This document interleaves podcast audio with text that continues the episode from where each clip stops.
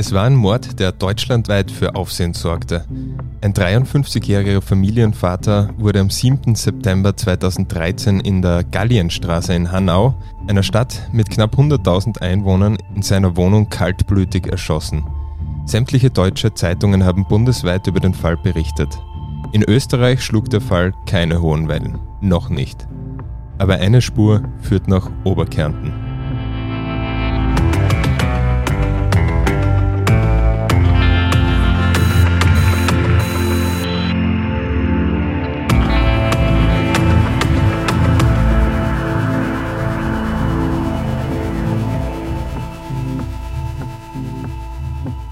Und damit willkommen bei Delikt, dem Kriminalpodcast der Kleinen Zeitung.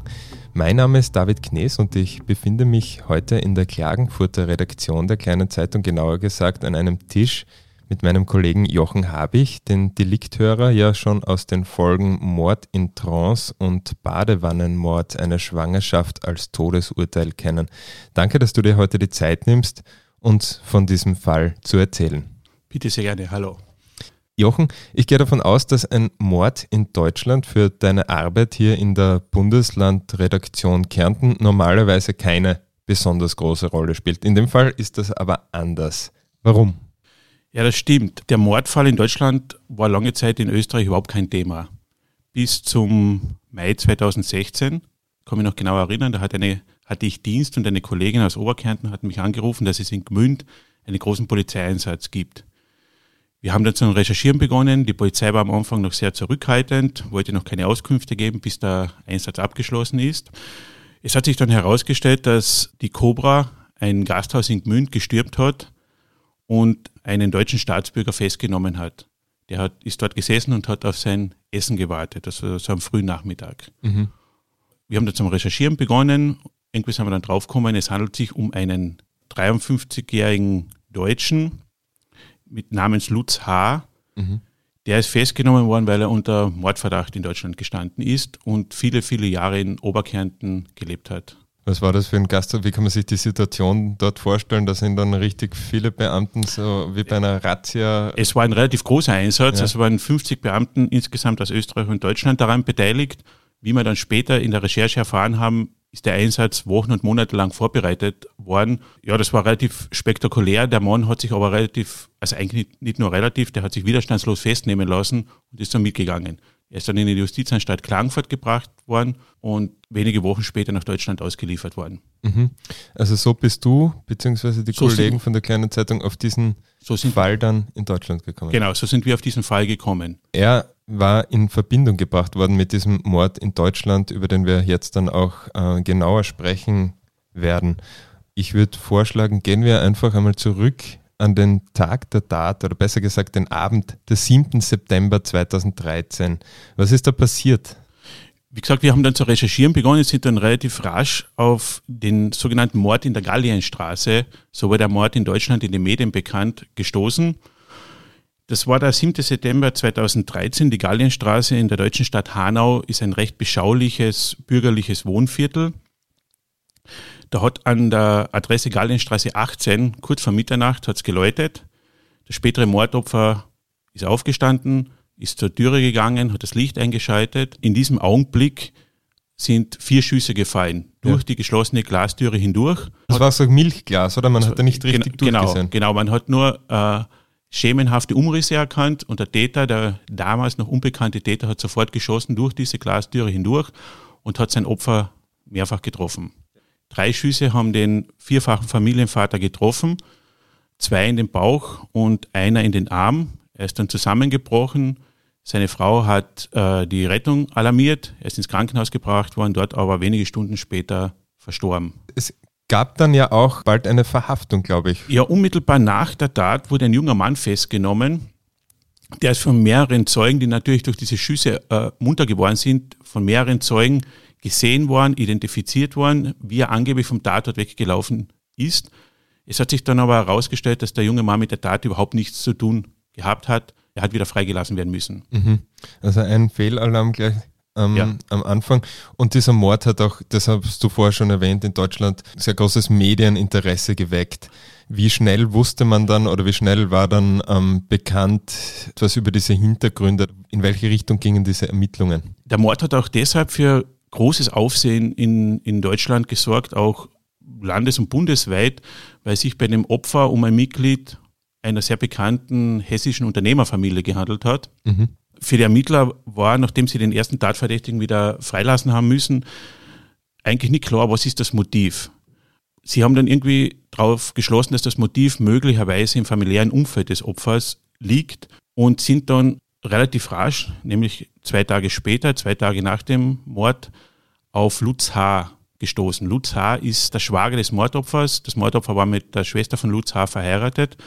Lutz H. und seine Schwester haben einen erbitterten Erbschaftsstreit gehabt. Da ist es darum gegangen, äh, dass Lutz H. seiner Schwester 40.000 Euro aus dem Erbe der Mutter auszahlen hätte sollen. Und das wollte er nicht, weil ihn das wirtschaftlich ruiniert hätte. Lutz H. hat dann seinen Schwager, das Mordopfer, dafür verantwortlich gemacht, dass seine Schwester vor Gericht gezogen ist und diese 40.000 Euro in einem Prozess von ihm gefordert hat. Aha. Wenige Tage nach diesem Mord hätte die erste Gerichtsverhandlung in diesem Erbschaftsstreit ja. stattfinden sollen, zu der ist es dann nicht mehr gekommen, logischerweise. Also die Ermittler haben diesen Erbschaftsstreit als mögliches Motiv ausgemacht und Lutz H. stand da schon unter Verdacht. Wie ging es weiter? Hat man noch irgendwelche Beweise gefunden, die ihn tatsächlich mit diesem Verbrechen in Verbindung gebracht hätten? Nein, eigentlich nicht, aber spätestens am 9. September oder mit 9. September 2013, zwei Tage nach der Tat, war Lutz H. der Hauptverdächtige. Mhm. Er ist auch festgenommen worden, wurde aber äh, nach wenigen Tagen ebenfalls aus Mangel an Beweisen wieder freigelassen. Im Oktober 2013, also knapp einen Monat nach der Tat, ist das Haus von Lutz H. in Kärnten äh, durchsucht worden, ebenfalls mhm. ohne Ergebnis. Was war denn seine Verbindung? Warum hat er überhaupt ein Haus in Kärnten? Die Eltern von Lutz H. sind vor vielen, vielen Jahrzehnten vor der Tat schon nach Kärnten gezogen, haben sich in Oberkärnten im Liesertal äh, ein Haus gekauft, renoviert und das war quasi ihr Zweitwohnsitz. Lutz H. ist schon als kleines Kind mit seinen Eltern mit nach Kärnten gekommen. Sie haben hier gelebt und ihre Ferien verbracht und sehr viel Zeit verbracht. Der Vater von Lutz H. war ein äh, sehr angesehener Industrieller und Unternehmer aus Hessen und ein begeisterter Jäger und Waffensammler. Und Lutz H. dann eben im, nach, nach diesem Mord, wo er eigentlich schon verdächtig war, ist dann eben nach Kärnten gezogen oder war er schon vorher regelmäßig dort und dann zum, ist es dann zum Hauptwohnsitz geworden und hatte sich erwartet, dass er dann den deutschen Strafverfolgungsbehörden entgehen kann oder wie war das? Lutz H. war schon als Kind, wie gesagt, regelmäßig in Kärnten, viele Monate, viele Wochen.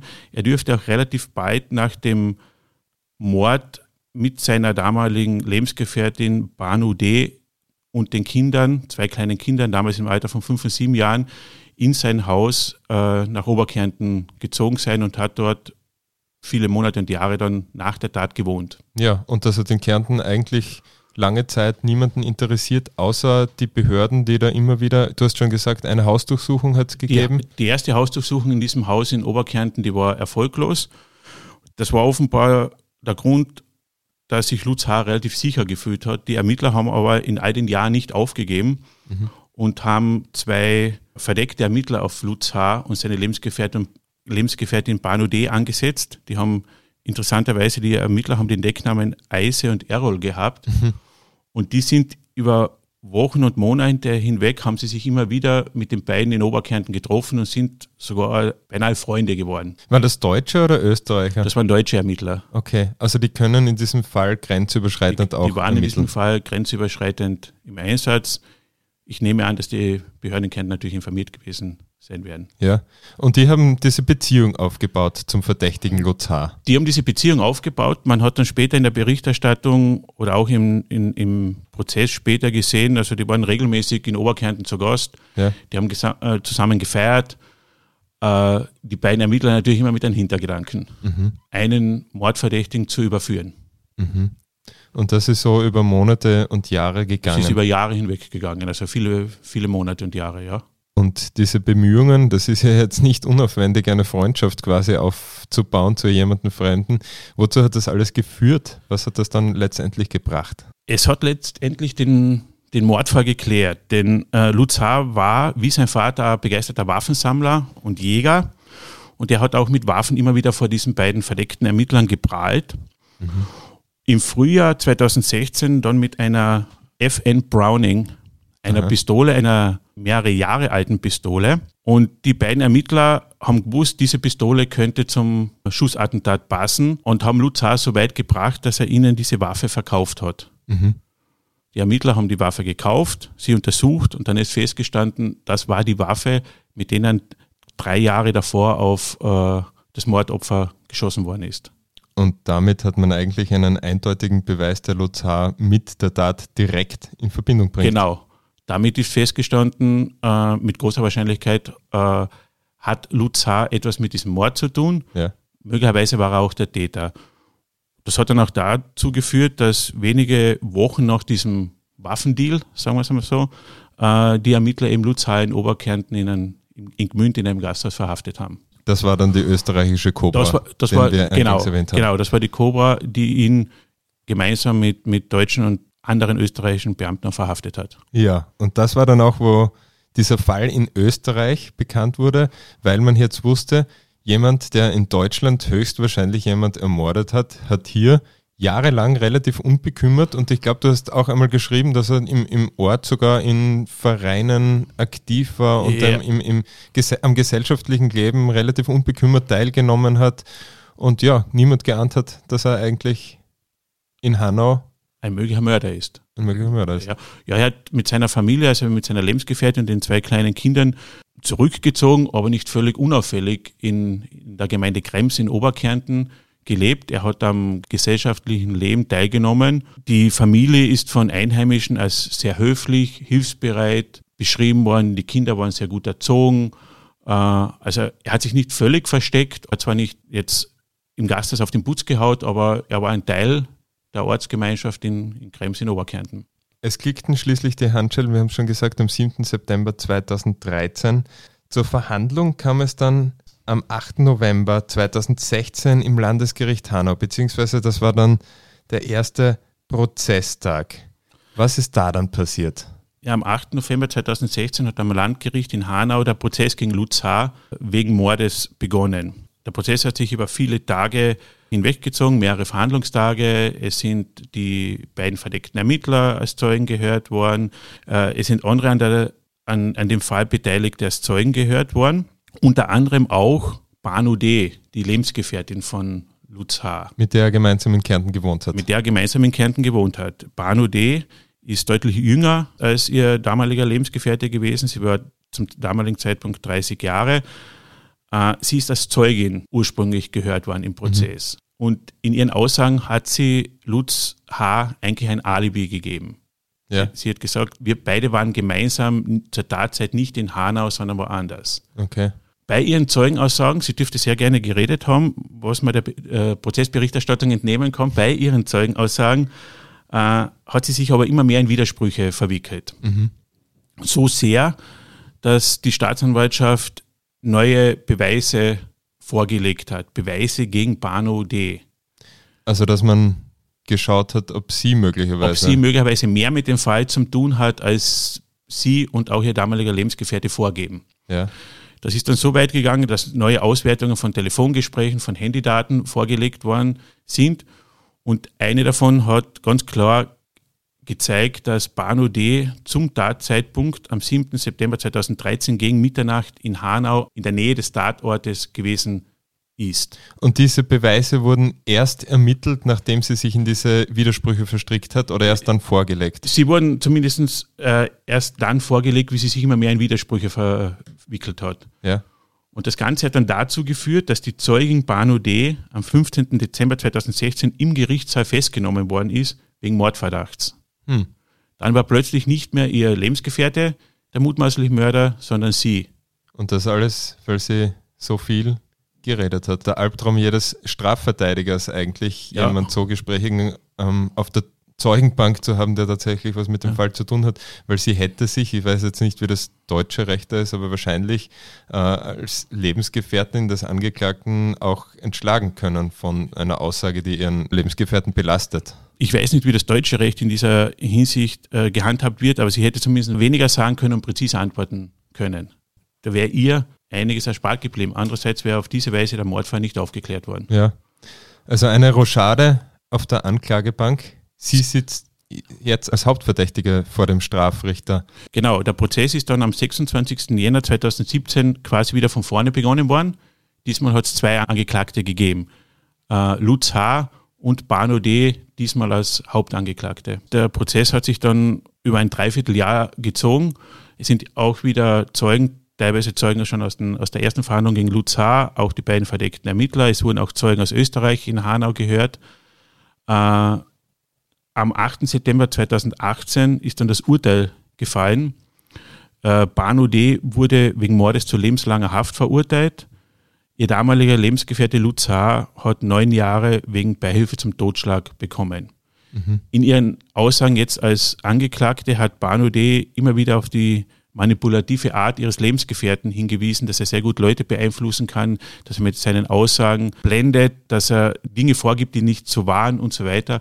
Es hat ihren aber letztlich nichts geholfen. Sie ist als Mörderin verurteilt worden. Was weiß man sonst noch über die Beziehung zwischen den beiden, zwischen Luther und Banu D? Die Beziehung zwischen den beiden dürfte schon geprägt gewesen sein von einem sehr dominanten Lutz H., ja das hat auch die Schwester von Lutz H., die Witwe des Mordopfers im, im Prozess beschrieben, dass ihr Bruder immer etwas schwierig war. Er hat zahlreiche Verkehrsdelikte, Amtsanmaßungen begangen, er hat ein gefälschtes Abiturzeugnis vorgelegt, er ist aus der Bundeswehr unehrenhaft entlassen worden, er ist als Pharmavertreter gescheitert, er war sehr herrisch, sehr dominant. Äh, das hat dazu geführt, dass er zum Beispiel das spätere Mordopfer vor der Hochzeit mit seiner Schwester vorgeladen hat um ihn zu testen, ob er überhaupt in die Familie, in die angesehene Unternehmerfamilie passt. Da muss man aber sagen, äh, Lutz H. war damals arbeitslos, hat keine Ausbildung gehabt und sein zukünftiger Schwager, das spätere Mordopfer, war äh, studierter Ingenieur mit einem relativ guten Job. Trotzdem hat Lutz H. damals als sehr junger äh, Mann noch befunden, der passt dann eigentlich gar nicht in unsere Familie. Es ist besser, wenn diese Verbindung nicht zustande kommt. Und dieses Bild von Lutz H., er war einfach sehr dominant. Er hat versucht, die Rolle seines sehr dominanten Vaters zu übernehmen. Die hat er eigentlich bis zum, bis zum Schluss. Äh, ich habe einen, äh, einen Bericht gelesen, wo die beiden verdeckten Ermittler mit, mit Lutz H. und Bano D. im Haus in Oberkärnten über das Mordopfer sprechen. Und er hat sich da eigentlich komplett abfällig über das Mordopfer geäußert. Äh, sie haben ihm da quasi eine Falle gestellt und äh, haben das Gespräch auf diesen Mord in Deutschland gelenkt und er hat sich komplett abfällig über das Mordopfer äh, geäußert. Also er dürfte eine sehr problematische Persönlichkeit auch gewesen sein. Ja, aber es wird die Ermittler bestärkt haben in ihrer Annahme, dass sie da dem Richtigen auf, auf der Fall. Spur sind. Auf jeden Fall. Banu D. hat dann gegen dieses Urteil wegen Mordes, gegen diese lebenslange Haft berufen. Äh, am 13. August 2019 hat, das Bund, hat der Bundesgerichtshof allerdings das Urteil bestätigt. Äh, nach 80 Verhandlungstagen und einer Dauer von fast zwei Jahren ist Bano D. dann rechtskräftig wegen Mordes verurteilt gewesen. Das heißt, beide dürften jetzt noch in Haft sitzen. Ich glaube, in Deutschland äh, ist bei Mord sind das dann in der Regel praktisch dann 15 Jahre. Es sind definitiv noch beide in der Haft ich habe recherchiert und weder Bano D ist frei noch Luzar. Was mich und unsere Hörer jetzt vielleicht noch interessiert, dieser Fall hat sich ja in Deutschland ereignet und drei Jahre bevor wir quasi überhaupt darauf aufmerksam geworden sind hier in Österreich oder wo das auch bei uns dann Wellen geschlagen hat. Als langjähriger Journalist hier in Kärnten hast du hier ein großes Netzwerk, wo du wirklich schnell an viele Infos aus den verschiedensten Themenbereichen kommt. Aber wenn jetzt sowas so weit weg passiert ist in Deutschland und noch dazu von vor drei Jahren passiert ist, äh, wie war da deine Vorgehensweise? Was, wie bist du an diese Arbeit dann herangegangen? Also, wie wir erfahren haben, woher der Tatverdächtige Lutz H. stammt und äh, welche Staatsanwaltschaft dafür zuständig ist.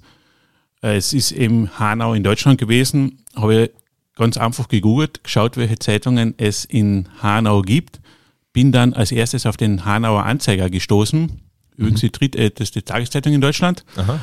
Und habe die dortigen Kollegen in der Lokalreaktion einfach per Mail angeschrieben, habe mich vorgestellt, habe beschrieben, was ich gerne hätte, ob wir zusammenarbeiten können. Und die Kollegen waren äußerst kooperativ.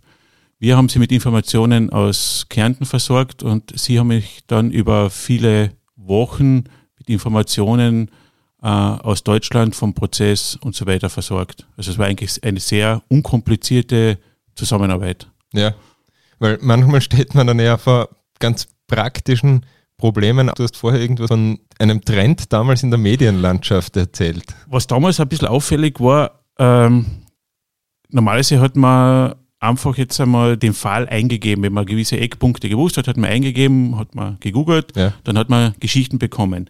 Damals war es halt so, da haben ganz viele Tageszeitungen auf Bezahljournalismus umgestellt. Ihre Artikel waren ja zum Teil zu lesen, waren hinter einer Paywall.